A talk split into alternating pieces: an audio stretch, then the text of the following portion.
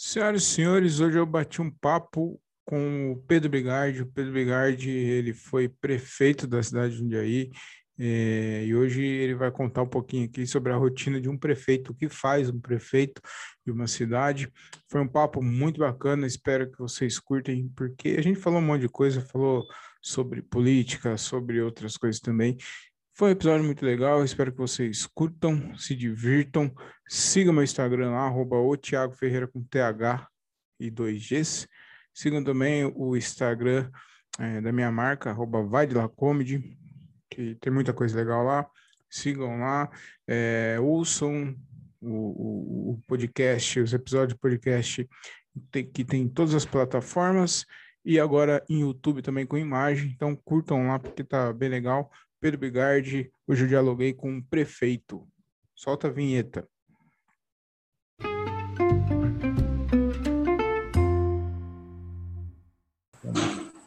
É, senhoras e senhores, estamos começando mais um diálogo de um cara só. E hoje eu vou receber aqui um, um, um político, um, um ex-prefeito, o Pedro Bigardi. Muito obrigado por, por aceitar o convite, por é, se disponibilizar por bater um papo aqui com a gente. Muito obrigado e seja muito bem-vindo. É um prazer estar aqui com você. Fique à vontade, estamos juntos aí. E aí, Pedro, tudo bem? Para começar, eu, eu queria começar com uma pergunta é, que eu tenho um pouquinho de dúvida, eu queria saber de você o que faz, eu sei que você já, já, foi, já foi prefeito da cidade de Jundiaí, e aí eu queria saber você, o que faz um prefeito? Ah, bom, eu, antes de ser prefeito, fui servidor público, né? Fui desenhista, fui engenheiro da prefeitura, concursado, né? Então eu conhecia muito, digamos assim, o funcionamento das coisas lá na prefeitura. Quando eu assumi como prefeito, eu procurei usar todo aquele meu conhecimento da cidade e da própria prefeitura para fazer uma administração que fosse a melhor possível. Então, o prefeito ele, ele acaba realizando nos quatro anos um projeto, né, um programa de governo que a gente discute durante a campanha, é aprovado, é registrado em cartório, inclusive, mas ele acaba, então, fazendo esse programa de governo, que envolve obras, programas, ações, investimentos em áreas como educação, como, como saúde, como transporte. É, ele organiza, digamos, todas essas ações junto aos seus, uh, seus secretários. Né? Nós temos secretários nessas áreas todas, então o prefeito tem esse papel de fazer essa articulação para que as coisas funcionem. Né? Além disso, é um papel importante também é captar recursos, né? O, o, prefeito tem que buscar recursos em Brasília, no governo federal, no governo estadual, uh, junto a deputados, né? A gente chama de emendas parlamentares, os deputados mandam verba também. Então, além de organizar um trabalho na cidade, também captar recursos fora do município. Isso é importante também. Então, linhas muito gerais, é o que o prefeito faz. É uma agenda muito puxada é, a gente, eu falo que o prefeito é 24 horas no mar, né? Eu me lembro que quando eu era prefeito, eu, eu deitava na cama e, e a gente estava sujeito a qualquer momento ter que acordar, levantar, cuidar das coisas. Quando chovia, Tiago, eu, eu praticamente não dormia.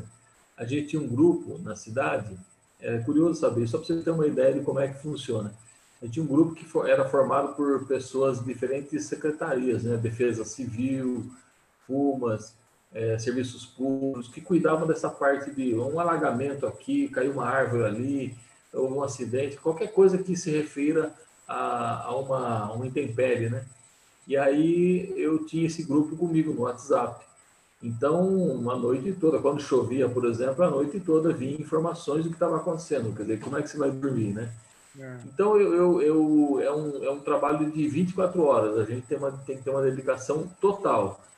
Mas, para mim, foi muito, muito prazeroso ser prefeito de Jundiaí. Muito, demais. Uhum.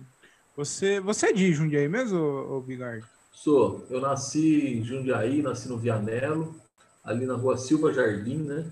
Meu pai tinha um armazém ali de secos e molhados, é, próximo ao Bar Natura ali, né? O Mercadão, aquela região ali. Então, eu nasci ali, vivi no Vianello, em todo o entorno aí, durante a minha vida toda, mesmo casado, tudo. Mas eu morei muito tempo ali na rua Tenente Ariapes, né? próximo ali à Rua 3 de Maio. E eu sou jundiaense, nasci aqui, sempre vivi aqui, nunca mudei daqui, né?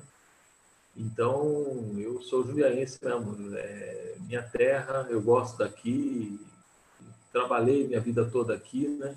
Uhum. Seja na prefeitura, seja como um consultor que eu sou hoje, mesmo alguns trabalhos antes da prefeitura, né? Que então eu tive também. Então, eu fui professor do, do, do Anchieta durante é, quase 10 anos, né? Professor de planejamento ambiental. Então, minha ligação com a cidade é muito forte. Uhum.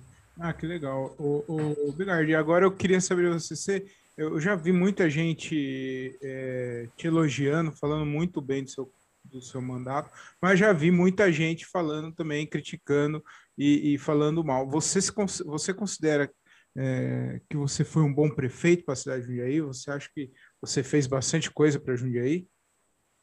Eu me considero assim, eu, eu tenho, eu, eu enfrentei uma fase de muita crise é, política e também crise de recursos, né? Uma crise econômica, né? O Brasil viveu uma crise muito grande a partir de 2014, né, quando eu estava no governo. Então, houve uma queda de arrecadação muito forte dos municípios, então a gente sofreu muito com isso. Agora, apesar e também tem uma crise muito política, aquela coisa da polarização, né, de esquerda, direita, aquela coisa toda. Então, eu acabei enfrentando um, um problema muito sério aí do ponto de vista de, de, crise política também. Agora, eu não tenho nenhuma dúvida, eu, eu fui servidor público, eu posso comparar porque eu fui servidor público trabalhando com muitos prefeitos, muitos, que cada um deu a sua contribuição para a cidade, da sua maneira, né? Mas eu, desde 1979, quando eu, o professor Pedro Fava, o prefeito ainda, e depois todos que vieram, é, eu acompanhei. E eu digo para você, não tenho uma dúvida que o, o, maior nível de realizações da história foi feito no nosso governo. Uhum. É, agora, é claro que a gente cometeu alguns erros, do ponto de vista de comunicação, a gente acabou não mostrando tudo que nós fizemos, né? Por exemplo, nós fizemos mais de 2 milhões de metros quadrados de asfalto. Isso é, é, é, mais do que o dobro do que foi feito nos últimos quatro anos em Jundiaí. Mas a gente fez isso durante o governo. E o atual governo fez no finalzinho, fez nos últimos seis meses de governo. E ficou então, aparece, apareceu muito mais. Então a gente, a gente não, não teve essas estratégias políticas. Né? É, quatro UPAs, eu comecei, eu entreguei uma pronta e fiz mais três estavam em andamento que estão parados até hoje.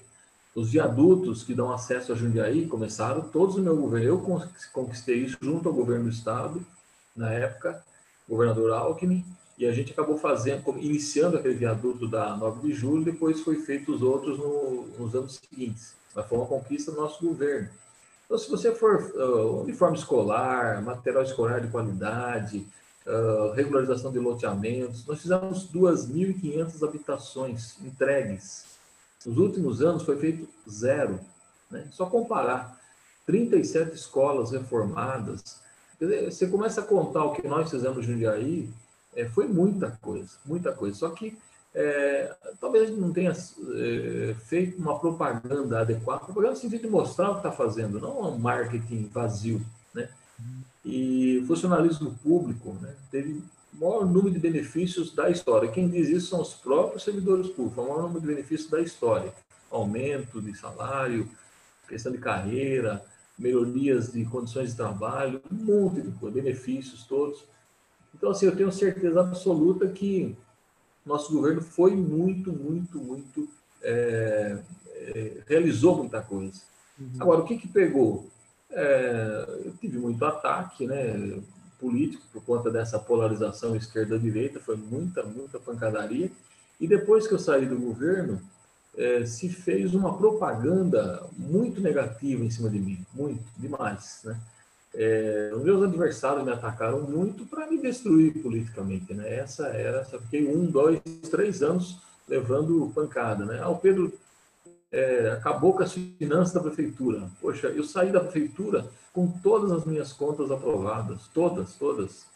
Eu saí da prefeitura com uma dívida, é, eu falo dívida no sentido de investimentos, aquela, você vai captar um recurso para construir alguma coisa. A gente chama de dívida, dívida fundada.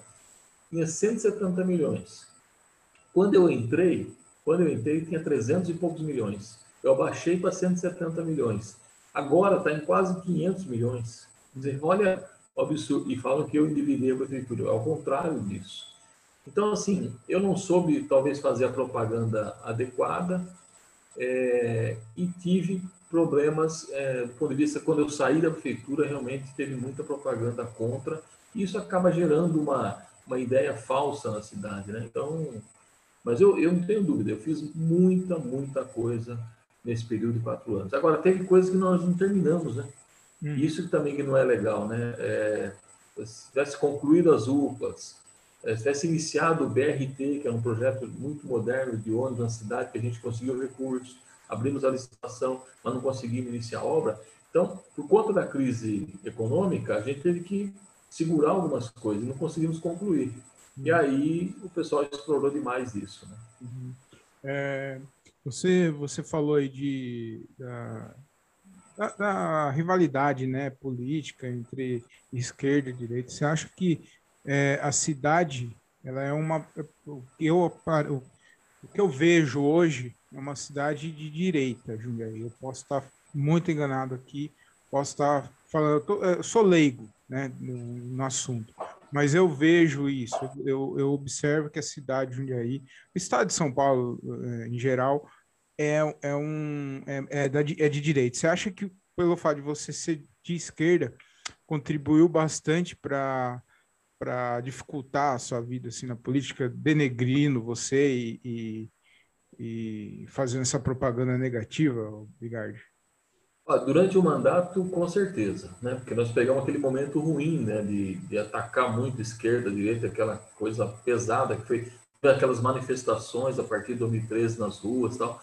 Então, durante o mandato, com certeza, eu, eu sofri com essa com essa história de direita e esquerda. Eu fui durante muitos anos do PT, depois saí, fui para o PCdoB, é, depois acabei saindo também, mas a, a, fica essa imagem de uma pessoa de esquerda que eu sou, né? A vida toda fui pessoa de esquerda. Agora, Jundiaí é uma, uma característica assim, ó. Você tem razão na tua análise aí. Eu, eu falo assim que é um terço, um terço, um terço. Um terço tem uma visão mais à direita, um terço uma visão mais à esquerda, e o outro terço ele tende de um lado para o outro, hum. dependendo das condições. Por exemplo, quando eu fui eleito, eu tive 101 mil votos na cidade, no primeiro turno. No segundo turno, 140 mil votos, que aí deu uma onda mesmo, aí foi uma onda. Mas esses 101 mil votos, ele é mais ou menos aí os, os, os chamados é, um terço mais um terço, quer dizer, pendeu para o meu lado uhum. naquele momento. Na eleição seguinte, eu tive 85 mil votos. Eu tive um pouco mais que esse um terço, vamos chamar assim, mas uma parte migrou para o meu adversário. Então, tem uma, uma, parte da população que ela migra para cá, migra para lá, não é, ela não é nem de esquerda nem de direita, ela acompanha mais ou menos a situação daquele momento. É isso que define a eleição. Por isso que não dá para dizer que a cidade ela é, é só conservadora ou ela é de direita, não é isso. Ela vem, ela vem de acordo com a análise que ela vai fazendo. Né? Se eu tivesse concluído algumas obras que eu, que eu não consegui concluir durante o mandato, se eu tivesse é, feito uma comunicação mais eficiente, eu teria provavelmente cento e poucos mil votos e teria sido eleito. Então, eu acho que essa, essa análise da população como de direita ou de esquerda não é, não é muito assim, não, não pode ser só isso, tem que ser alguma coisa a mais, né? E, é, e essa coisa a mais é a percepção que as pessoas têm do momento que está vivendo, né? Eu, eu, sempre fui muito bem votado na periferia. Eu ganho na periferia. Então, Varjão, eu fiz muita coisa. Lá eu fiz casas, eu fiz, fiz 1.088 unidades habitacionais no Varjão, fiz a UPA lá, eu asfaltei a Rua 8, fiz duas pontes sobre o Rio Jundiaí, que ligou o, toda a região do Varjão com Tulipas, que era uma. O Varjão só tinha uma entrada. Eu fiz, um, eu fiz duas pontes ali, uma para ligar área industrial, outra para ligar com Tulipas. É, reformei a unidade de base de saúde, fiz duas escolas novas lá. Quer dizer, olha o que eu fiz naquela região. O São Camilo, que eu comecei toda a reurbanização, fiz uma unidade básica bacana lá no São Camilo também. É, iniciei todo aquele processo de reurbanização. Quem passa no São Camilo hoje vê aquele aquele, aquela mudança que teve, exatamente foi iniciada no nosso governo. Então, assim, eu, eu, eu ganho mais na periferia perco mais nas áreas mais centrais. É, é curioso isso. Eu acho legal isso, tem uma identificação muito grande com o povo, um povo mais simples, um povo que precisa mais. Meu. Eu investi mais nos bairros. Isso, claro que eu fiz muita coisa na, nas áreas centrais também, mas eu investi muito nos bairros. Né? É o povo, o povo que mais precisa e o povo que normalmente é esquecido, né? Infelizmente é, é, é isso, né? Uh... eu falo, o pessoal comentava assim, Tiago, que é, o Novo Horizonte, o Almerinda Chaves, aquela região que a gente chama de vetor oeste, né? Ela, ela não tinha investimento. Ela, ela ficou anos, anos, décadas sem nenhum investimento. Era só casa, casa, casa, casa. Não tinha nada de equipamentos. E eu levei isso para lá. Uhum. Né? Agora, você vê como é que são as coisas? Na eleição, eu tive praticamente a metade dos votos lá. Eu não tive a maioria, tive a metade. É. mesmo tendo feito muita coisa, o voto que retornou para mim, vamos dizer assim, foi metade do, dos votos lá daquela região. Então, é muito difícil a gente compreender totalmente essa história do voto. É um momento, é um momento que a gente está vivendo. Por isso que não dá para analisar um governo só se ele perdeu ou ganhou. Tem que analisar pelo que ele realmente fez. Né? Uhum. Ô Pedro, é, outra coisa também que eu, eu queria saber de você, é, você você mudaria, você acha que, você falou um pouquinho aí, mas você mudaria alguma coisa que, que você deixou de fazer ou que você fez e não faria no, no seu mandato? Você fala, pô, eu, eu acho que eu devia ter feito isso aqui, mas eu não consegui, e, ou, ou vice-versa. Eu, eu mudaria assim, algumas coisas. Eu tô. E é engraçado, né? Quando você sai do governo, a gente não enxerga isso. E mesmo lá dentro, às vezes você não enxerga os, os erros, a, as falhas que tem. É que agora eu estou trabalhando com algumas prefeituras, dando consultoria, né? O pessoal, o prefeito me chama, vou lá, ajudo, faço um plano, faço. Algumas prefeituras estão têm me procurar. E aí, eu, eu quando eu estou olhando mais de fora, digamos assim, estou percebendo algumas coisas interessantes que eu podia ter feito diferente no meu governo. Por exemplo, eu, eu sou uma pessoa que eu, eu, eu, gostava muito de cuidar de todos os projetos, tudo passava por mim e tal. Mas eu queria, eu devia estar mais na rua. É, as pessoas queriam mais a minha presença, às vezes, do que propriamente um investimento no bairro. Então, queria me ver, conversar comigo. Eu andava muito, eu estava muito na rua, mas eu devia estar mais. Eu, eu devia ter ficado mais na rua do que no gabinete. E eu acabei ficando por conta de, de realizar as coisas. Então, essa é a primeira mudança. Segundo, eu teria feito uma, uma comunicação mais eficiente, mais próxima das pessoas, explicando ali no bar por que, que eu estou fazendo aquilo, né? por que, que eu fiz aquilo. E aí a proximidade também é para isso, você explicar por que você está fazendo aquelas coisas. E terceiro, eu teria feito uh, alguns projetos um pouco, talvez, uh, um ritmo diferente. Eu teria entregue algumas coisas, por exemplo, as UPAs, se eu tivesse feito as UPAs um pouquinho menor tamanho, porque ela é muito grande, são as maiores UPAs do Brasil, tivesse feito um pouquinho menor e, e, e, corresse um pouquinho mais, eu teria as quatro UPAs funcionando, não uma só que eu entreguei. Então, eu acho que tem feito um cronograma, digamos assim, de obras um pouco mais enxuto, mais adequado, né? Então, eu teria feito algumas correções e isso daria um bom resultado, tenho certeza disso. Uhum. Agora, também não dá, né? É, a gente pega um período muito duro, de muita crise, de muita cobrança pela política vazia, não pela uma coisa boa, e aí você acaba é, enfrentando tudo isso, realizando muita coisa, e, é, e às vezes a análise é feita só, ah, o Pedro é da esquerda, o Pedro é era do PT, então vou votar no outro. Então, essas coisas que eu acho que atrapalham um pouco. Mas eu teria feito algumas correções assim. E uma outra coisa que eu aprendi, tudo tem que passar pelo gabinete. Eu descentralizava, eu, eu queria que os secretários fizessem as coisas, mas eu teria feito tudo com controle mais rígido do gabinete, para que as coisas funcionassem, digamos, com. não abrisse muito, vamos fazer isso, fazer, não, fazer aquilo que é realmente prioritário. Eu teria que ter um controle maior. Eu aprendi, estou né? aprendendo, né? faz parte da vida. Né? Pedro, você falou né, de, de ter uma é, digamos assim, um controle maior sobre algumas coisas e tal.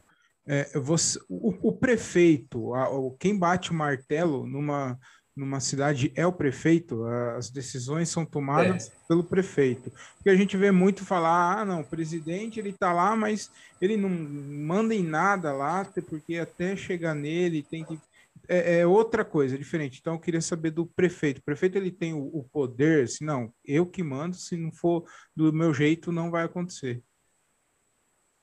É, é claro, é, o, digamos assim, a palavra final é sempre o prefeito. É claro que você tem outras esferas de governo. Por exemplo, você tem a Câmara Municipal. Então, você, pega, você faz um projeto. Se você manda para a Câmara e a Câmara não aprova, aí você não consegue realizar aquilo. Mas a minha relação com a Câmara foi muito boa. Eu aprovei praticamente tudo na Câmara, que eu, que eu sempre discutindo, debatendo, corrigindo coisa, voltando. Mas assim, a minha relação com a Câmara foi muito boa. Quando você tem uma Câmara contra, seja no, no governo federal, na Câmara dos Deputados, Senado, seja na, no estadual, aqui, Assembleia Legislativa, os deputados, ou no município, quando está contra, aí é difícil. Aí você amarra mesmo, você quer aprovar, principalmente no federal, viu? O presidente quer aprovar um, sei lá, um aumento do salário mínimo e o, e o Congresso não aceita, complica. E, e agora, é, no município é, é, menor essa, essa crise, vamos chamar assim, mas a última palavra do ponto de vista de realização é do prefeito, mas sempre respeitando os demais poderes. Né? Você, também, você tem uma legislação também, Tiago, é bom dizer isso, que controla toda a nossa ação. Ah, você tem que aplicar 25% na educação, no mínimo. Você tem que fazer tal coisa. Você não pode passar o índice de gasto do funcionalismo. Ah, eu quero dar aumento do funcionalismo, mas não posso porque tem um limite. Então, esses limites da lei você tem que respeitar, senão o Tribunal de Contas não aprova suas contas. Hum. É, e eu aprovei tudo. Graças a Deus eu aprovei tudo, porque eu estava e as notas, que o Tribunal de Contas ele aprova as suas contas, mas ele dá nota. Nota para educação, nota para planejamento. Eu tenho todas as notas boas. Por isso que não é justo, não foi justo esse, é, esse linchamento que fizeram comigo depois que eu saí do governo, né? E, e eles tinham toda a imprensa, uh, vamos dizer, sobre o seu, sua, a sua batuta, né? Então eles faziam eh, todo dia um linchamento, mas eu, eu tive todas as minhas contas aprovadas, graças a Deus. Mas é isso, no final das contas o prefeito é que define. E eu pedia para o meu secretário sempre trazer é, o que ia ser feito, é, a gente aprovava juntos e depois ele tocava. Essa é a diferença que eu falei para você. É, eu tinha que, depois que aprovasse, acompanhar com muita muito cuidado ali tudo que está sendo feito, para que não se extrapolasse coisa, não fizesse coisa a mais, ou desperdiçasse dinheiro. Então, esse controle maior tem que ter sido feito. Uhum. Ô Pedro, é, eu noto, eu estou falando da minha cidade, mas provavelmente acontece isso no Brasil inteiro, é, principalmente em cidades, municípios menores, eu imagino que deve acontecer de monte que eu sinto que a gente é, vive num monopólio de, de, de prefeitos. Então, assim, é, é, sempre os mesmos caras que estão ali. Ah, tá. Aí sai um, é, fica é, o mandato fora, mas só que ele fica por trás também ali, coordenando e dando instrução. Ou seja, ele não saiu da, da prefeitura. E aí no outro ano ele volta. E, e é assim a vida, 20, 30, 50 anos no, no, é, dominando a cidade, né? Eu tô falando de Jundiaí porque é o que eu vejo, né? Mas isso deve acontecer no Brasil inteiro, principalmente por municípios menores aí no interior, isso daí deve ter demais. Por que você acha que acontece isso, Pedro? É, primeiro que eu acho que de fato acontece muito isso, né? você tem razão. Isso independente de local, pequeno, né? Eu fui numa cidade ontem que eu fui é, resolver um, um, assunto que o prefeito me pediu, né? E lá eu percebi o seguinte, vou citar o nome, tá? Mas lá eu percebi que existe um, um prefeito que já foi, tinha voltado como secretário, o atual tinha sido vereador, quer dizer, é o mesmo pessoal que já estava há alguns anos. É, então, isso, esse vício, vamos dizer assim, acontece. Antigamente, eu acho até que era pior, viu? Porque antigamente era, a, a, a gente tinha assim, o governo, a campanha, é, naquele momento, aquela campanha tradicional de papel, de comício, aquela coisa, e e era difícil as pessoas se ligarem na política, vamos dizer assim, porque era ligado, era pouco instrumento de comunicação. Hoje, com essa rede social toda que a gente tem, a facilidade de você reconhecer o que está acontecendo, ver pessoas tal, é muito maior. Tanto que surgiram nos últimos anos alguns nomes novos em muitas prefeituras, em câmaras tal, que surgem por conta desse movimento na rede social. Então, eu, eu acho que uma forma de quebrar essas hegemonias de sempre os mesmos é através da comunicação. Comunicação é rede social mesmo. O que você está fazendo aqui hoje é muito legal, Tiago. Você está ouvindo uma pessoa que já passou por lá, está falando do que eu acertei, do que eu errei, é, o que eu acho da política. Essas coisas, quando elas começam a circular mais, elas acabam mudando a política. O que não dá, isso que eu acho que é o errado, é dizer assim, a política não presta, a política é ruim, a política negar a política, sabe? Porque daí também você nunca participa dela e ela continua sempre com os mesmos mesmo. Aí não muda muito, nunca mesmo. E o que eu acho também é que tem vereadores. Os vereadores que estão no cargo, eles têm mais condição de, de se apresentar para a comunidade o tempo todo, porque ele é vereador, então ele vai lá visitar uma família, ele vai ajudar outra, ele vai, ele está sempre presente. Então, o cara vê, é, o cidadão vê o, o vereador trabalhando. Então, para mudar aquilo, é mais difícil, vamos dizer assim, porque ele está ali no cotidiano do, do, do cidadão. Né? Quando muda é porque aparece um nome novo, um nome alternativo, alguém que fez alguma coisa interessante. Então, eu acho que o grande é, significado disso assim, é não negar a política e a comunicação desse assunto política circular mais. Mas de uma forma boa também, não pode ser uma coisa chata, porque senão ninguém aguenta. Mas a comunicação ela pode mudar isso. Hum. Ô Pedro, você disse que você hoje ainda presta algum serviço para a prefeitura, né? Você tem contato e tal. E, e aí eu queria saber você, como que é o contato? Porque o, o, o presidente, o prefeito que está lá hoje era seu rival nas eleições. E aí eu queria saber se existe contato, se, se vocês se dão bem, se ou, é, é só na política mesmo, saindo ali, é, não, não que tenha amizade, né? Mas é. o convívio ali, como que é isso? O, o cara que estava tava antes de mim lá, brigou é. comigo para entrar aqui no meu lugar e, está aqui prestando serviço para mim. Eu queria que você não, não. um pouquinho sobre isso. Não, é só explicar, Tiago. Eu estou prestando consultoria em outras cidades, não ah, ajudei, não. Entendi. É, cidades do interior, é, outros lugares. Não, aqui não, eu não tenho nenhuma relação com a prefeitura, não. É, são cidades que me procuram pela minha experiência, especialmente na área de planejamento, né? plano diretor, projeto de desenvolvimento, plano de habitação. Então, eu sou chamado como, mais como técnico e também como político, claro. Mas é, são outras cidades pelo interior aí, não é aqui não. É, eu não tenho nenhum, nenhum trabalho com a prefeitura de Jundiaí, né? E, e também não tenho nenhum contato com o prefeito, nenhum. Uhum. Eu, é, uma que a gente está em campos diferentes, né?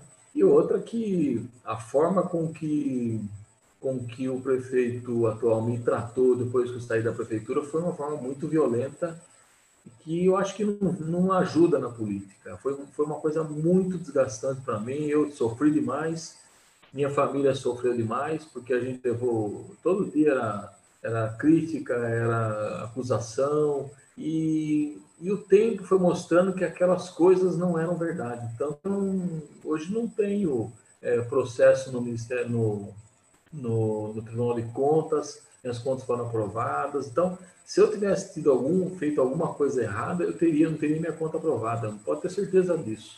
Os caras do tribunal, os conselheiros do tribunal são muito criteriosos, né? Uhum. Então, assim, eu, eu não tenho nenhum contato e nem quero ter também, porque eu acho que a postura que o prefeito atual teve comigo nos últimos anos, depois de sair da prefeitura, não foi a correta porque quando você se relaciona com alguém, eu entrei na prefeitura como prefeito e o prefeito anterior, é, eu tinha minhas diferenças com ele, mas eu não tive nenhum tipo de perseguição, de acusação, nada. Eu toquei minha vida, eu, eu, eu, eu, pensei na cidade, né? Enquanto que o que entrou pensou de uma forma maquiavélica, né? Eu vou destruir meu adversário durante alguns anos É, no último ano eu faço algumas coisas, com meu adversário destruído, eu fazendo algumas coisas visíveis na cidade, pronto.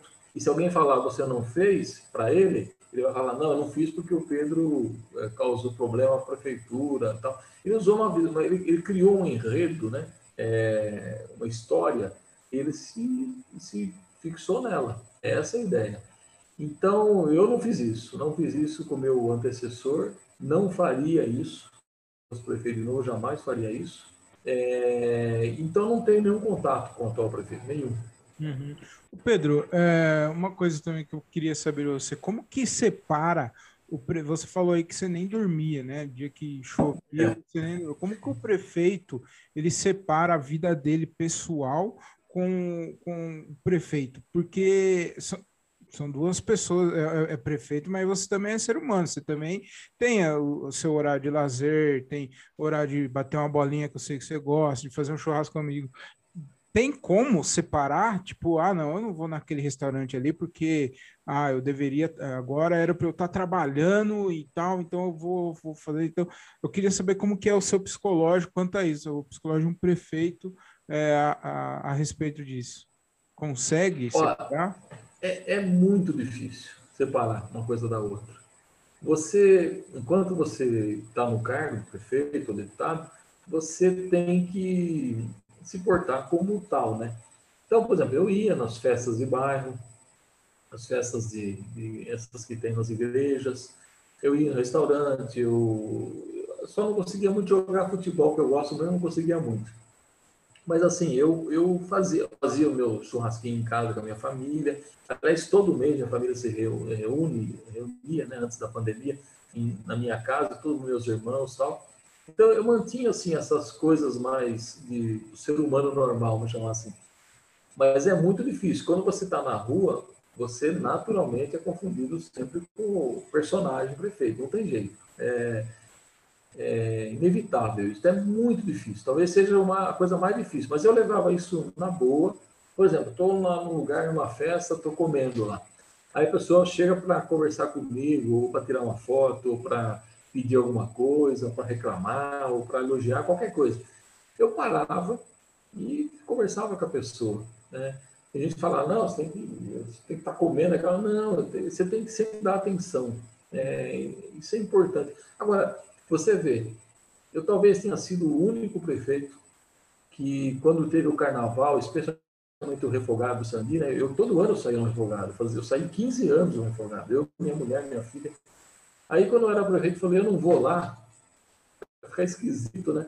Eu botei uma fantasia e fui lá abrir o carnaval, entreguei a chave do carnaval lá no. Foi a primeira vez que o prefeito foi. É... eu desfilei um pouquinho, né? depois eu acabei saindo lá tal, mas eu, eu tive lá, tinha que estar lá. Uhum. Então, assim, não dá para você anular a tua vida pessoal, mas é muito difícil a separação entre a pessoa do prefeito e o, o cidadão, né, vamos chamar assim. É, você... Mas eu levei isso, levei isso na boa, viu? É, né? É isso que é. eu queria saber também. Você falou hoje aqui, em outras conversas que a gente já teve, é, eu já vi, não sei se você vai se lembrar disso, mais uma vez, um, numa confraternização, é, quando, quando o mundo era normal ainda, não tinha nada de pandemia, uma vez você comentou que muita gente fechou as, fecharam as portas para você, né? Depois que você saiu do, da prefeitura e tal, muita gente é, te julgava, muita gente onde pessoas que é, os falsos amigos, né? Quando precisou de você estava lá e um monte de gente a hora é, que você saiu virou a cara para você. É, você, foi, você teve muito problema, né, né, Bigar, depois que você saiu da prefeitura. Eu queria que você contasse um pouquinho desse momento que você teve, como você lidou com isso e, e, e como você superou esse momento aí. Então, é, isso também é um fato. Quando você ganha uma eleição, você tem um grupo que te apoia, que te acompanha, tem os amigos tal. E você tem pessoas que vão, se, vão chegando depois que você ganha a eleição, vão se aproximando, é natural. Então, o mundo em tua volta fica muito maior, em termos de pessoas, de apoiadores, ele, ele cresce, né? É, eu, e aí eu toquei o governo com, com, as pessoas que estavam e as pessoas que vieram depois. Quando eu saí, é, eu, eu, sou um profissional, sou um engenheiro civil, vivo do meu trabalho, sou aposentado também, então eu vivo da minha aposentadoria do meu trabalho, né? E eu não tenho bens, eu não fiquei, numa, não fiquei no museu governo para absolutamente nada, além de fazer as coisas pela cidade. Então, quando eu saí da prefeitura, eu tive muita dificuldade. Eu fiquei alguns meses sem conseguir trabalho, né? E isso dificultou um pouco a minha vida. E eu sentia que algumas pessoas que estavam comigo acabaram não se afastando, né? Então isso me deixou um pouco chateado com algumas pessoas que poderiam eh, ajudar numa, numa condição de, de de trabalho, né? Mas depois eu fui compreendendo também que cada um também estava cuidando da sua vida, correndo atrás das suas coisas, também tem suas dificuldades, né? Então, eu assimilei bem isso, né? O tanto que hoje eu estou trabalhando e muito, muito, né? O ano passado eu trabalhei praticamente todo ano dentro de casa, é, aqui o home office trabalhando aqui, e mas eu, eu hoje eu consigo muita coisa, trabalhando bastante, então eu percebi também que é, muitas pessoas se afastaram porque tem que cuidar da vida dela, né? Então é compreensível isso também. Então, assim, eu superei, essa coisa passou, eu estou me sentindo hoje muito bem profissionalmente, pessoalmente, e quero tocar minha vida. Né? Mas eu passei uma fase meio dura mesmo. Ali no começo foi, foi muito doído, foi sofrida, mas eu superei.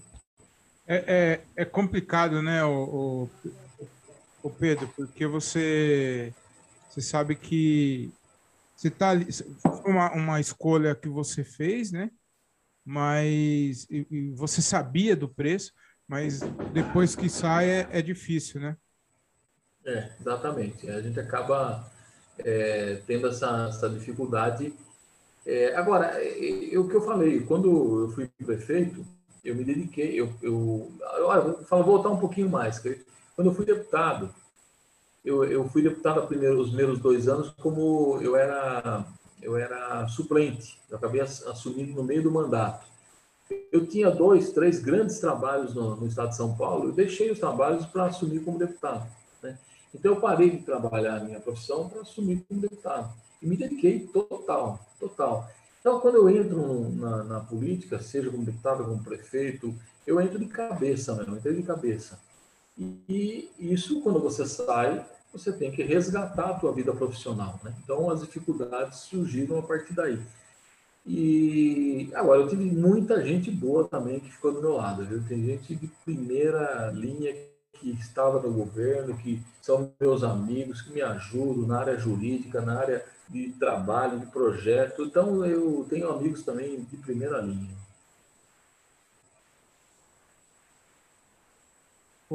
Pedro, você pretende voltar para a prefeitura, tentar mais uma, é, uma prefeitura política? Você pensa em voltar? Então, eu não sei.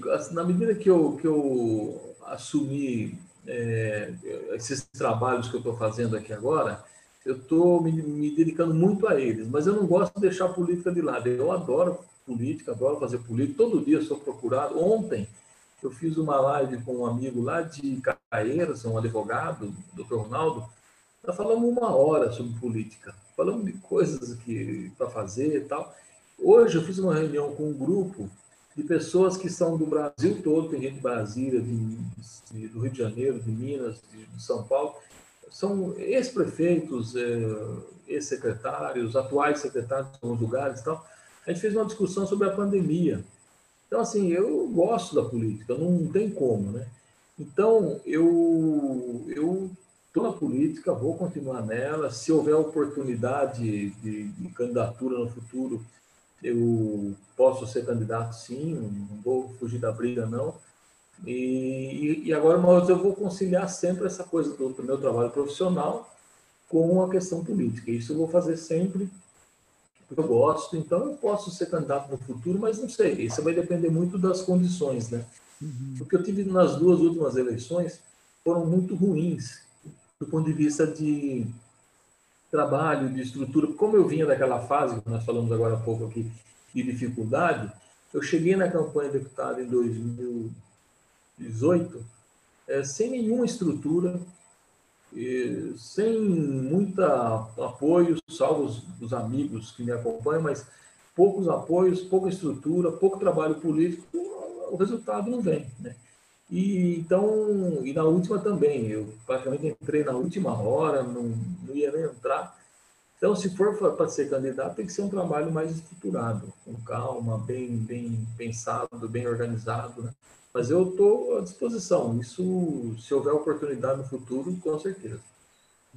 Pedro, você falou aí da. Eu, ontem eu assisti a live, assisti, não assisti inteira, ah, confesso, mas assisti, assisti uma boa parte lá da, da live, estava bem legal, bem bacana.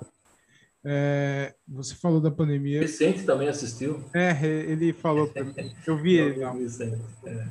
E aí eu, eu queria saber, você falou da, da pandemia, eu queria saber de você como, é, como um ex-prefeito e como um, um cidadão.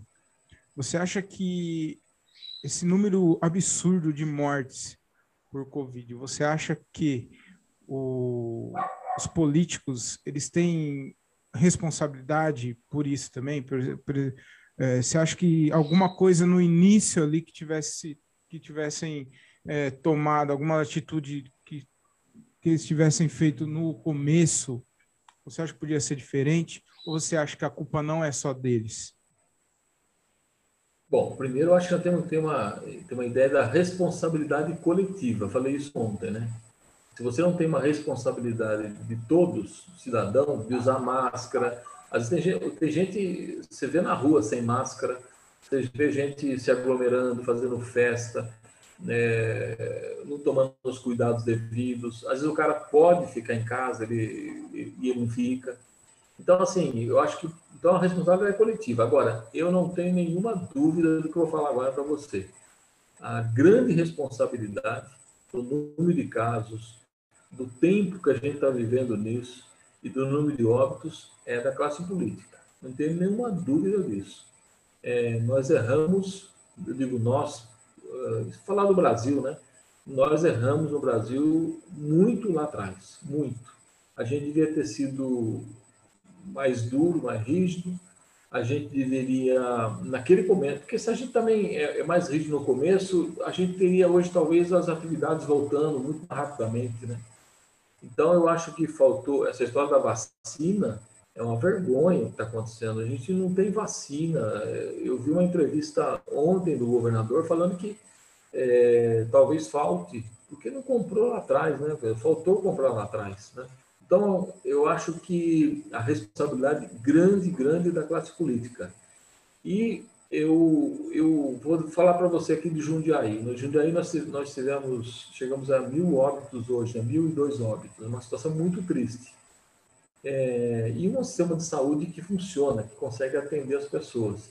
Agora, eu, eu sinto duas coisas aqui no caso de Jundiaí. Eu falei muito pouco sobre isso, mas praticamente não falei sobre isso, porque qualquer coisa que falar de eu vou dizer que é política, né? então eu evitei falar. Mas eu acho que, por exemplo, o auxílio emergencial, ele tinha que ter acontecido para as famílias. Tem mais de, tem de 5 mil a 10 mil famílias de que estão passando fome. Essas pessoas tinham que ter um auxílio local. A cidade de Nova Odessa fez um auxílio emergencial. Louveira, se não me engano, fez um auxílio emergencial. Capital fez. E aí teria condição de ter dado um auxílio emergencial uh, bom por, um período, seis meses, para essas famílias estão passando fome. Eu sei de casos aí que é um absurdo.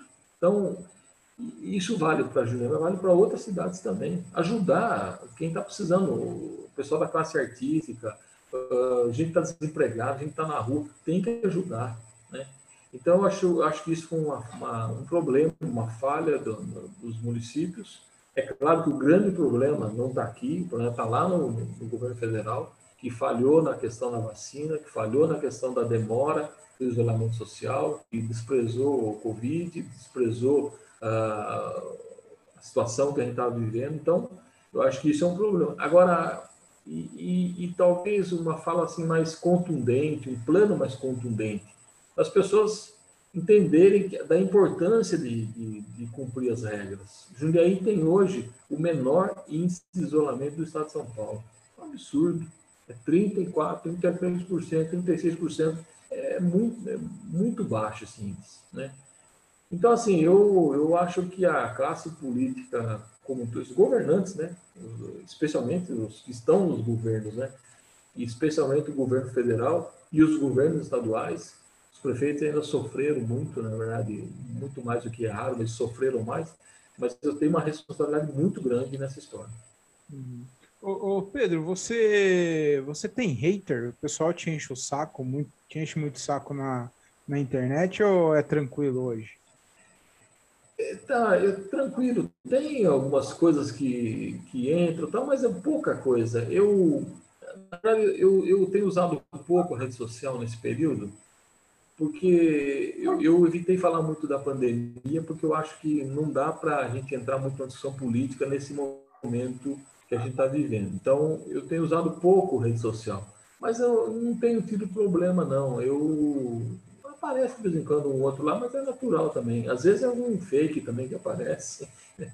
Então, mas eu não tenho problema, não. Nem na rua e nem na rede social.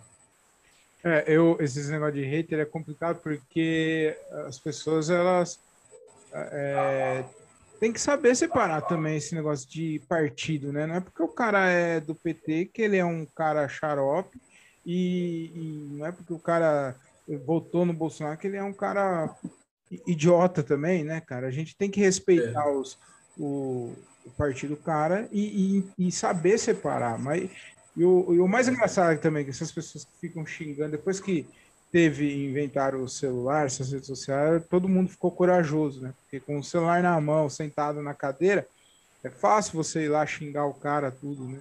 É, eu, eu, e eu, é. eu me coloco um pouco nesse lugar também, porque eu, eu fui, por muito tempo eu fui assim, mas hoje eu, eu quero pelo menos é, tentar entender o que, que é o. Tá, ah, tá, você gosta do, do Boulos, então me explica por que, que você gosta, me, me fala, me conta dele. Mas é, com alguns também, porque tem gente que não tem conversa, né? Tem gente que endeus, fica endeusando o, o político, e eu acho isso completamente errado, porque é, ele é um humano também, não é Deus, né? É isso aí. Então, tem gente que pode, o político pode estar tá fazendo, pode estar tá roubando, fazendo o que for, não, ele é intocável, não fala, não fale mal do meu menininho. Então, eu, eu acho isso um absurdo, né? É. Eu acho também, eu acho que não, não tem Deus, esse endeusamento é, é ruim. É, eu falo, não tem mito, não tem salvador da pátria. São pessoas que têm os seus defeitos e qualidades. E, e a, a, gente volta naquela situação que eu falei para você, do um terço, um terço, um terço. Um terço tem uma visão mais à direita, uma visão mais à esquerda, e aquele outro um terço vai pela análise que ele faz. Ele consegue. Então você vai julgar essas pessoas por um voto que ela deu, né? Uhum. ou por uma preferência que ela tem. Uhum. O debate tem que ser o mais sadio possível. Falei isso ontem na live, o mais verdadeiro e sadio possível. Não pode ser essa coisa, ah, se você está desse lado, não gosto de você. Se relaciona, convive, constrói junto. É... Então, eu acho que isso tem que deveria ser um pouco diferente. Uhum. E o que você falou bem, viu? A rede social virou um lugar em que o cara fala como se estivesse falando, sei lá, num canto, não é uma coisa aberta. Então, a responsabilidade tem que ser, tem que ser pensada. Porque senão a pessoa vem, ofende, vai embora e está tudo bem. Né? Então, eu... tem que tomar muito cuidado com isso. É, eu notei, eu notei que realmente foi de um tempo para cá que ficou essa rivalidade que é sempre teve, né? Meu pai sempre fala que é, alguns assuntos não se discute, que é política, religião e futebol. É, isso daí são assuntos que você não. Embora meu pai gosta muito de uma discussão, né, né Pedro Vigardo?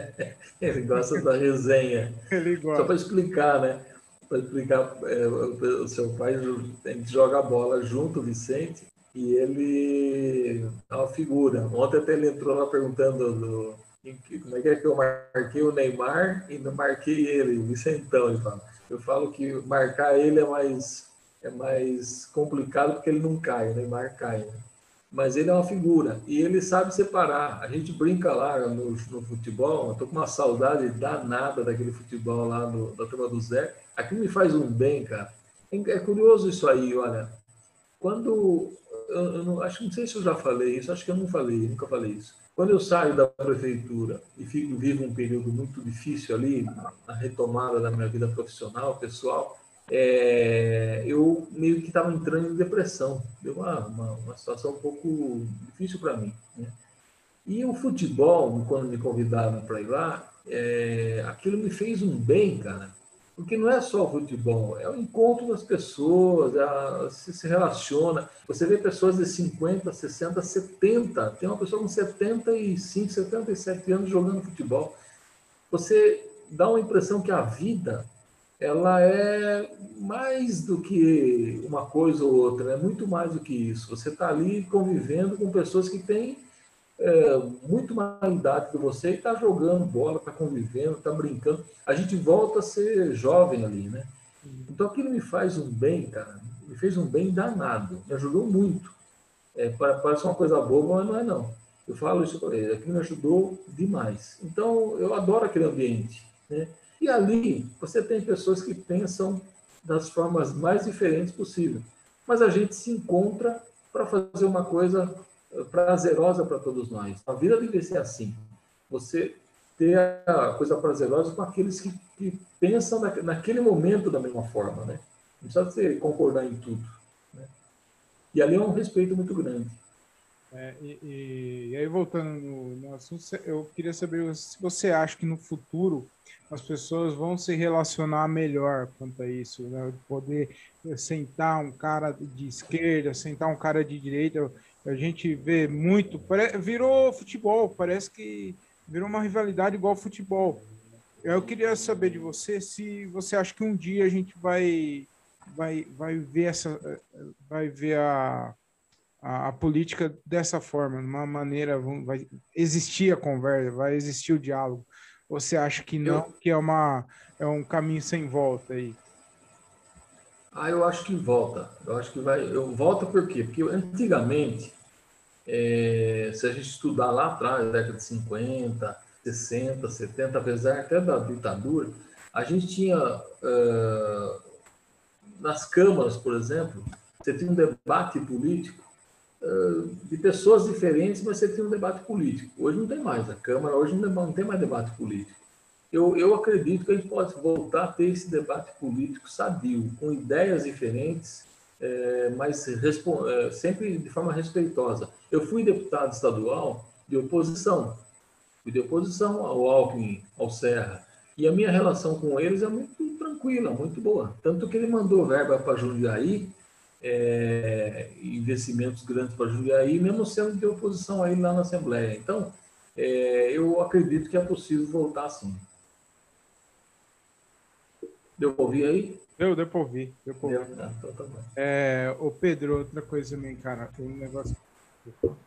Você é bem lembrado, meu pai ele comentou aqui que teve aquele no final do ano, todo jogo, todo ano tem, né, aquele futebol do, dos artistas, futebol dos famosos. Aí você frequentou algum, alguns jogos aqui, jogou com o Neymar, com, com o Nenê também, uma porrada de jogador lá, né, que eu não vou lembrar agora. É. Eu queria saber de você como que foi ali, é, vocês jogaram e tal, e depois acabou o jogo, acabou, cada um foi pro seu canto, ou depois deu para ter uma resenha, depois bater um papo pessoal, ou se os caras existe um preconceito também, não, dele político não, não se mistura, ou não. Como eu queria que você contasse um pouquinho para mim desses jogos aí. Cara, é muito legal, porque a resenha acontecia antes do jogo, no vestiário, todo mundo conversando. Era muito, tinha algumas figuras muito engraçadas, alguns conversavam mal, outros mais fechados. Por exemplo, uh, o Amaral, uma figuraça, fala, conta história, o Kaká, o Kaká de uma simplicidade, assim, você conversa com ele na boa, tranquilo. Uh, então, assim, a, a, conversa no vestiário antes do jogo era muito bacana, era muito gostoso. E a gente falava do, do, do significado daquele jogo, né, de ajudar as famílias, com mantimentos e tal. Então, era brincadeira, ao mesmo tempo tinha uma coisa séria, forte por trás. Então, e por que, que eu ia lá? Além de, porra, ficar do lado daquelas figuras era Romário, Gabriel Jesus, era Lucas, era um negócio extraordinário. Mas a, além de estar ali, é, de, de, gostar de conviver ali também, eu achava que eu tinha que dar o exemplo também. Se eu, pô, se eu consigo entrar lá no campo e jogar um pouquinho, é uma coisa bacana. O prefeito tirou a, a terna, a gravata, foi lá e, e jogou com a turma. Deu, eu fiz isso lá, eu fiz isso no bolão, eu, quando o Falcão fez um, um jogo comemorativo, o Falcão fez um, um, jogo bacana, eu joguei né, lá no, no, no bolão. É, aquela história que eu falei do carnaval, de eu ir no carnaval, eu achava que eu tinha que estar nas festas, eu ia e ficava no meio do povo, ficava na festa da uva, na festa da amizade. Eu achava que eu tinha que dar o exemplo e estar ali, participando, junto, né? Eu achava que isso ajudava. Ah, o prefeito está lá com a gente, ele é um cara igual eu, não tem diferença, né? Então, eu, eu me lembro que eu inaugurei uma, uma, uma, como é que chama? uma área de lazer grande lá no Varjão. É, e chama a Praça Onofre Canedo. E lá tinha um campinho é, que a gente estava inaugurando junto com os equipamentos, estou num lugar muito bonito. Ele estava abandonado, a gente recuperou tudo. No dia da inauguração, eu joguei com a molecada do Varjão. Foi divertidíssimo, né? Eu falei, oh, que legal, até fiz um golzinho lá, o cara falou, pô, muda de profissão, né? Vem ser, vem ser jogador com a gente. Então, assim, eu achava que eu tinha que dar o exemplo também, estar tá junto, fazia parte, mostrar que é um ser humano normal, né? Então, além do prazer de, de jogar com essas figuras fantásticas, e o Nenê é o grande responsável por isso, porque ele organizava, ele me visitava antes no gabinete, ele, ele discutia como ia fazer, depois ele mandava os mantimentos para o Fundo Social. Ele, doava, ele nunca falava isso, só, mas ele doava leite, ele, além, do, do, de todo o alimento que vinha, ele doava leite. Ele conseguia leite doado, ele comprava, não sei, ele doava para o Fundo Social também. Então é um negócio super bacana. Né? A gente vai voltar a isso, se Deus quiser, vai voltar essas, esses jogos, essa confraternização, solidariedade, vai voltar tudo isso. Foi, foi muito legal. Eu, eu fui em alguns jogos desses. Eu queria saber de você, do Neymar. Você, desde aquela época lá, você já via que ele era. Bom, todo mundo via, né? Mas eu queria saber. Porra, você pode falar para todo mundo que você jogou com o Neymar. É, isso aí é, é para poucos, né? Então eu queria eh, saber de você como que foi ver ele lá de pertinho lá e, e participar do Deu uma falhada na voz aqui. É, participar lá de um, de um jogo desse, estar tá lá do lado dele e falar pra gente como que é o menino Ney na época. É, primeiro ele causou um, um problema, um alvoroço, né? Porque ele, a gente tinha a transmissão do jogo pelo Sport TV, todo ano o Sport TV ia transmitir. E aquele ano estava ocupado com chuva, né? Diziam que ia chover final de tarde e tal. E aí ele atrasou, cara, ele atrasou bastante e desceu do helicóptero lá no passo eu recebi, só que a turma ficou sabendo, lotou de gente lá em volta, né? Então, para tirar ele de lá já foi duro. Ele chegou, nós entramos num carro e fomos até o, o estádio com um carro, abrindo o caminho e tal, o guarda ajudou a gente. E aí nós chegamos lá, todo mundo já né, quase ia muito atrasado. Entramos correndo lá no jogo e, e, depois caiu aquele pé d'água, aquela chuva danada, aquela, todo aquele povo na arquibancada. A gente olhava para a arquibancada, aquela água descendo assim, nas escadas. Porra, a gente falava, putz, eu podia ter começado antes, né, judiando o povo. Hein? Mas ele, ele foi muito atencioso com a gente, tal, foi muito legal. E, então foi, foi gostoso, né? E teve um lance que eu, eu sempre brinco, falo com Vicente também. Teve um lance assim que a bola estava indo na lateral, eu voltei correndo, né? correndo. Voltei, né? E ele, eu vi que era o Neymar, estava em cima. Falei, Ave Maria, agora estou perdido, né? Eu e ele ali. Só que a bola enroscou na água e eu consegui jogar para escanteio. Falei, pô, consegui tirar a bola do Neymar, já valeu minha vida, né? Mas é. Agora, algumas figuras são mais. Ele é mais. É assim, o jeitão dele mais né, na dele, né? Alguns são mais extrovertidos, alguns são mais tímidos. Gabriel Jesus é muito tímido, né?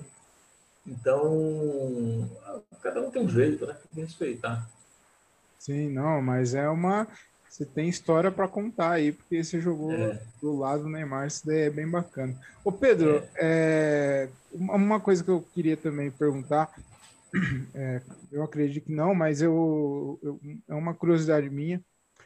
Ah, você não precisa falar de você, mas o, o que você acha, né? Assim, é, você acha que você falou que você tinha muito, você estava muito com, com o povo, né? Você jogou bola com o pessoal lá da, da do, do parque que você inaugurou e tal, você estava sempre nas festas. Tinha algum dia é, que você tava assim, com o saco cheio, porque você é um humano também, então tinha, você estava com o saco cheio, assim, cansado, cheio de problema, estressado, e aí você falou, pô, eu ter que ir lá na festa da uva, lá ainda hoje, ver aqui, ver, ver ouvir os forró da vida lá, e, mas eu vou ter que ir lá. Já, já, já aconteceu algum dia assim de você. Tá é, meio desanimado, mas falou, não, vou ter que ir lá e, e ou não, você, não, sempre foi disposto e, e abriu mão dessas coisas assim. Cara, eu vou dizer uma para você, nunca eu tive essa, eu sempre curti muito, muito. Por exemplo, eh, jogos regionais, eu vou contar para você, nós, nós sediamos aqui os jogos regionais, né? foi uma festa maravilhosa, foi, foi uma das melhores organizações de jogos regionais eu ia, na, ia ver jogo, depois eu, eu saí da prefeitura para ver os, os, jogos, e aquela final, o basquete ganhou, foi um negócio maravilhoso. Quer dizer, não vou estar nessas coisas, tem que estar. Né? Eu só não gostava muito, já para dizer que eu gostava de tudo aqui, eu não gostava muito, por exemplo, de ir para Brasília, ficar lá, sabe, dois, três, cinco, dez dias, não ficar circulando lá, tem gente que vai e fica lá quatro, cinco dias em Brasília. Eu achava um saco aquilo. Então eu ia para Brasília, fazia minhas agendas lá de visita ao ministério, deputado tal, e voltava. Às vezes eu ia voltar no mesmo dia, às vezes voltava no dia seguinte. Então eu achava um saco quando eu ia para Brasília. Eu gostava de ficar aqui mesmo, né? Circular por aqui. E mas assim, do ponto de vista de ah, não, não vou lá hoje, tal, não. Até porque quando não está muito afim mesmo, eu não ia mesmo. Então, é... mas assim, má vontade, Nunca. É, é sempre disposição. Ô Pedro, é, o, o, é, todo mundo sabe que a, a, o ensino da prefeitura de Jundiaí é muito bom. É, não só a prefeitura, né? Até a saúde também é referência. Tem muitas, muitos é, pacientes que vêm de outras cidades, paciente que vem de São Paulo. Já vi, já ouvi dizer que vem de outros estados para vir ser atendido no São Vicente é um, um produto, um, os equipamentos de tecnologia muito avançado. Tem gente que reclama, mas tem gente também, eu, eu, eu, vejo muita gente falar, elogiar, tanto a saúde quanto a, a educação da principalmente a educação da prefeitura de, de Jundiaí. E, e, isso não é de hoje, é do seu mandato, do mandato de, de antes, e, e, vem mantendo isso. Qual que é o segredo para um, a cidade manter isso, manter uma educação boa, manter uma saúde boa, decente no mínimo. E, e, qual, qual, o segredo? Qual... Eu acho que o principal fator é, são os profissionais. É, a gente tem um corpo de professores, de supervisores, diretores em Jundiaí, que tem uma dedicação muito grande, servidores públicos de, de vida, né? E que sempre tem oportunidade de ter ter treinamento, de ter atualização, de sabe tem são pessoas que estão sempre se atualizando, né? E tem uma dedicação muito grande. Então a gente tem uma boa estrutura física para escolas, é, tem entrega um material escolar de qualidade, uma coisa boa. Eu, eu, eu coloquei o uniforme escolar que não tinha, gratuito para as crianças também. Agora, eu acho que o principal são os professores. Acho que eles é que seguram uma barra, que garantem a qualidade do ensino. No caso de saúde, também. Nós temos o São Vicente, que é um hospital referência, que vive sempre com muita dificuldade, do ponto de vista de recursos, porque Jundiaí mantém uh, o Hospital São Vicente praticamente, e ele e o governo federal manda, uh, só para você ter uma ideia, Jundiaí coloca vamos falar aqui, 150 milhões no, no ano, Disney coloca 100 milhões. E o governo federal manda 50, só para facilitar a compreensão. O Estado não manda nada. E, só que atende a região. Você vê, nós, a gente mantém a região. Então, é claro que isso sempre tem dificuldade para manter. Tanto que quando eu entrei, o hospital já tinha muitas dívidas, muitas dívidas, 240 milhões de dívida, e essa dívida permanece. É, difícil você resolver de um dia para o outro. Uhum. Mas ele sempre funcionou muito bem. Então nós temos uma rede boa, só que a saúde é um pouco diferente da educação, porque uh, você tem um problema na saúde, você tem dez coisas resolvidas. E um que não foi resolvido, normalmente aquele um é que aparece. Ah, eu não consegui marcar o exame. Ah, eu não consegui fazer minha cirurgia, ou que fui mal atendido. Normalmente, um problema, ele ganha uma, uma repercussão muito grande. Mas eu entendo que tanto a saúde como a educação tem uma boa qualidade de aí, historicamente isso vinha acontecendo.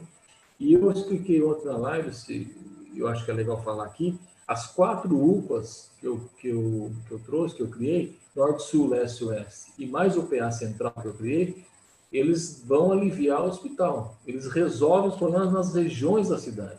Jundiaí é uma cidade muito grande, quando você tem a UPA lá na Vila, Vila Progresso, atende toda a região sul. É um hospital atendendo naquela região. Assim como na Zona Leste, na Ponte São João, lá no Varjão e da Vila Hortolândia. Então, você, você tem solução na própria região. Isso alivia o hospital também e melhora a saúde. Então, quando as UPAs estiverem funcionando, pode ter certeza, a saúde vai ser muito melhor do que é hoje ainda. Mas concordo com você, que é boa qualidade e é, eu acho que o grande, o grande mérito não é o prefeito, o secretário, não, são os profissionais que, que sempre atuaram e atuam bem, Juliano. Uhum. Não, é muito bom. Meu filho ele, ele estuda na, na escola, na creche, né? Na prefeitura, é. ensino é da prefeitura. E ele estudou em outras escolas, não vou citar o nome aqui, mas não era da, da Prefeitura de Jundiaí. E, e quando mudou a, a, a, diferença, a diferença era grotesca, assim, é, tanto com os pais, a gente de acompanhar, entender o ensino. Então, eu fiquei, eu nunca tinha visto, visto nada parecido, assim, eu fiquei muito, gostei de verdade. Eu já via muita gente falando, né, elogiando, né, não, a prefeitura é, o ensino da prefeitura de Jundiaí é muito bom. Meu filho ele estuda na, na Arcos, na, na ah, Argos. É. Agora não, porque não tá, ainda não liberou geral, né? mas é muito bom e, e realmente é diferente, é diferenciado. É. Ô, ô, Pedro, a gente está tá encaminhando aqui para o final. Queria agradecer muito a sua participação. Foi, pô, foi um episódio bem, bem legal mesmo, bem bacana.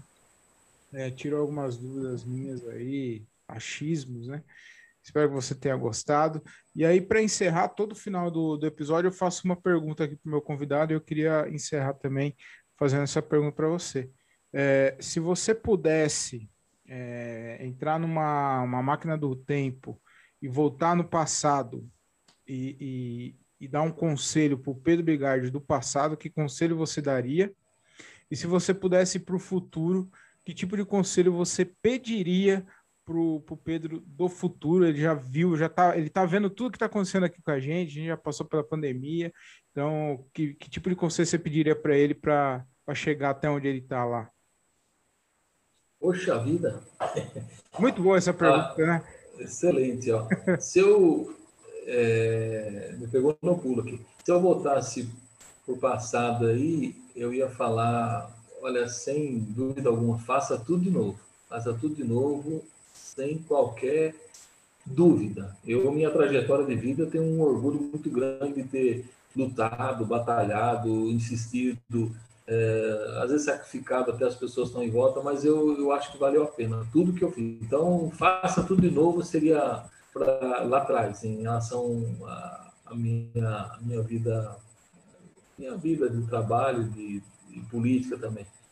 Agora, lá para frente, é, eu acho que é, eu diria que é, é, é, possível fazer melhor se a gente estiver sempre perto das pessoas, ouvindo mais. Eu acho que isso acho que é uma coisa importante. A gente ouvir mais, que eu tenho feito muito isso hoje. Eu ouço, eu olho mais detalhes, eu ouço mais, com muito mais cuidado as coisas do que eu fazia. Então, acho que eu amadureci, viu? Uhum. Então, eu acho que seria isso. Olhar com mais cuidado, com mais detalhe e ouvindo mais as pessoas. Acho que é uma coisa importante. Tá bom. Pedro, muito... Eu queria agradecer, viu? Fica Obrigado vontade, pela oportunidade. Adorei estar aqui, poder conversar com você. Estou sempre à disposição. É, e a gente vai ter outras oportunidades aí, se você achar legal, porque eu gostei demais. Acho que gostei muito mesmo. Claro, eu futuramente, quando as coisas estiverem melhor aí, a gente vai fazer, bater um papo aí pessoalmente aí, aí vai ser, vai ser bem legal. Pedro, muito obrigado. E assim que melhorar as coisas também, eu vou vou dar um pulinho qualquer dia lá no futebol de vocês lá e vou, Legal. vou aprender, né? Porque lá o, Vici, o Vicentão, mas andou perdendo, perde gol demais também. Ele para fazer. Também. Cada cinco gols que ele faz, ele perde oito, né? Depois ele faz a resenha ele muda toda a história, né? muda toda a história. Mas lá também a gente aprende todo dia. É né? legal, é legal. Pedro, muito obrigado, viu? Fica Valeu, obrigadão. Um, um abraço para vocês. Valeu. Tchau, tchau. Tchau.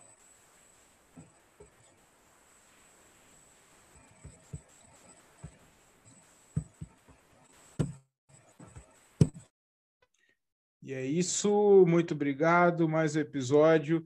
Espero que vocês tenham curtido e se divertido, porque eu gostei demais. Foi um papo bem bacana. É isso, me sigam no Instagram lá, me sigam arroba o Thiago Ferreira, com TH e 2Gs. Ah, ah, também sigam a minha marca lá, arroba vai de lá comedy, tem um monte de camiseta lá, curta, máscara, enfim, curtam lá e, e acompanhem nossa, nossas redes sociais. Agora eu estou no YouTube também com imagens. É, compartilha, curte, comenta, faça tudo isso no YouTube e mais a gente também, mas nós também estamos em todas as plataformas de podcast. Ok? Então é isso, muito obrigado. Tudo de bom, de bem, de belo, com aquele sabor de caramelo. Fiquem com Deus e tchau.